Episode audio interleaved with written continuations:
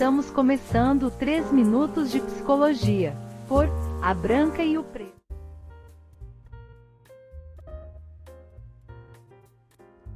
Olá pessoal, eu sou o Momi, estudante de psicologia pelo NIP, e estamos começando mais um podcast do canal do Spotify é, Psicologia, Psicanálise e Saúde Mental, né, pela minha marca Branca e o Preto. Para quem está chegando agora no canal, se inscrevam, né? Para quem também quer conhecer meus outros trabalhos, que eu tenho no YouTube, que não é só psicologia, né? Lá no meu outro canal também tem sobre esoterismo, né? Eu também falo de psicologia, né? E também de música, eu coloco meus clipes, minhas outras artes lá, né? Uh, ah, Para quem está chegando agora e não me conhece, não conhece essa nova série. A gente está falando dos transtornos mentais dentro do manual DSM-5, né? é o, o, Manual Estatístico de Transtornos Mentais. Né? E é, dúvidas sobre os episódios anteriores, é, mande e-mail para arroba, arroba arroba gmail.com. Né?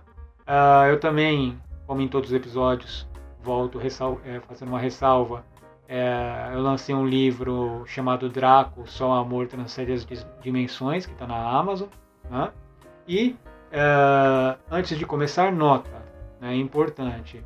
É, todo esse trabalho sobre é, os critérios de diagnóstico, hipótese diagnóstica é, sobre transtornos mentais são para fins é, para quem estuda também psicologia, mas também para o público em geral para curiosidade e caso haja uma identificação, procurar um profissional de saúde né, mais próximo e nunca entender isso como marcador e tentar achar que está com alguma coisa.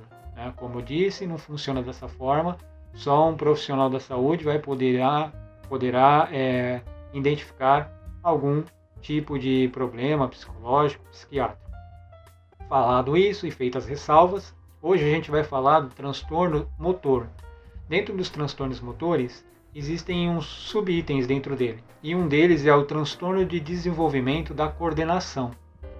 Quais são os critérios diagnósticos uh, para se encaixar dentro desse transtorno de desenvolvimento da coordenação?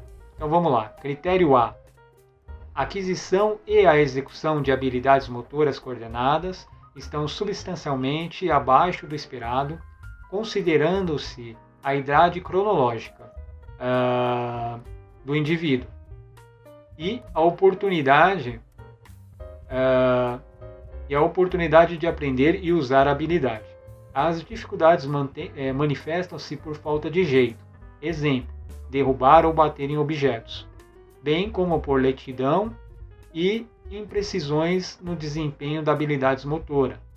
Exemplo: apanhar um objeto, usar uma tesoura ou uma faca, escrever à mão, andar de bicicleta ou praticar esportes. Critério B.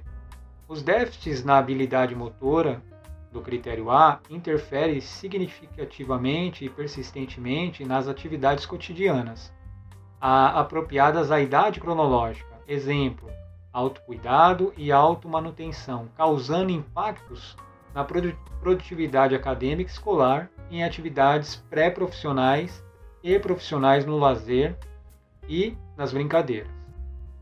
Critério C. Os, o início dos sintomas ocorre precocemente no período do desenvolvimento. Critério D.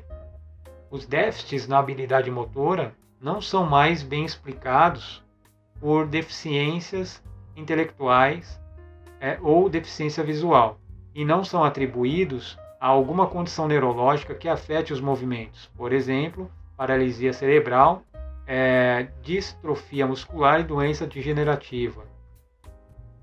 Agora, gente, a gente vai falar sobre as características diagnósticas. Né? Quais são as características dessa hipótese diagnóstica? Né? É, o diagnóstico de transtorno de desenvolvimento da coordenação é, é feito por meio de uma síntese clínica do desenvolvimento e médica do exame físico de relatórios escolares ou profissionais e avaliação individual, utilizando-se testes padronizados de psicometria adequados e culturalmente apropriados. A manifestação de habilidade prejudicada que exigem coordenação motora varia com a idade. Crianças menores podem apresentar atraso para atingir marcos motores. Exemplo: sentar, é, engatear, andar. Né? Elas também podem apresentar atraso no desenvolvimento da habilidade como subir escadas, pedalar, abotoar camisa, completar o quebra-cabeça e usar fechos. Mesmo quando a habilidade é dominada, a execução do movimento pode parecer estranha, lenta ou menos precisa que dos pares. Uh, crianças maiores e adultos podem apresentar menor velocidade ou impressão em aspectos motores, como montar um quebra-cabeça, construir modelos, jogar bola, escrever à mão, digitar, dirigir ou executar tarefas de autocuidado. O transtorno de desenvolvimento da coordenação é diagnosticado apenas se o prejuízo nas habilidades motoras interferir significativamente no desempenho ou participação nas atividades diárias da vida familiar, social ou comunitária.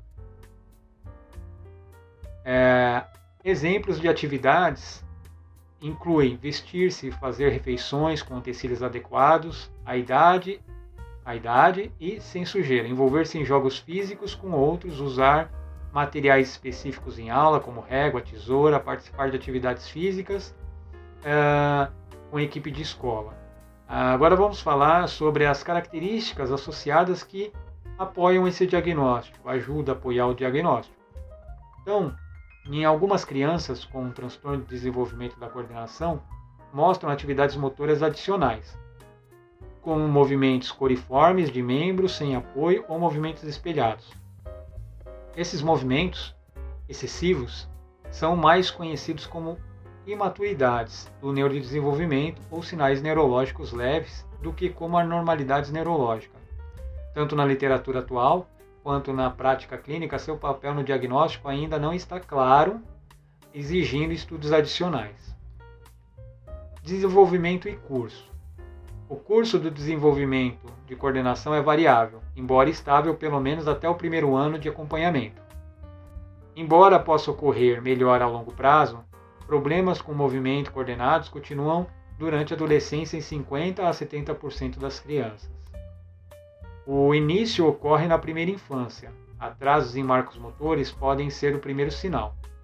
O transtorno é identificado pela primeira vez quando a criança tenta é, tarefas como segurar facas e garfos, abotoar roupa ou jogar bola. No começo da vida adulta, há dificuldades continuadas para aprender tarefas novas que envolvam habilidades motores complexas e automáticas, incluindo dirigir e usar ferramentas. Incapacidade de fazer anotações e de escrever à mão com rapidez pode afetar o desenvolvimento profissional.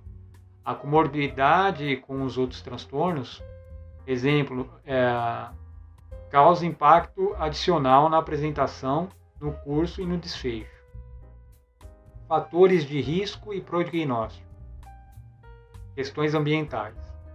O transtorno de desenvolvimento da coordenação é mais comum após exposição pré-natal ao álcool e em crianças pré-termo com baixo peso ao nascer.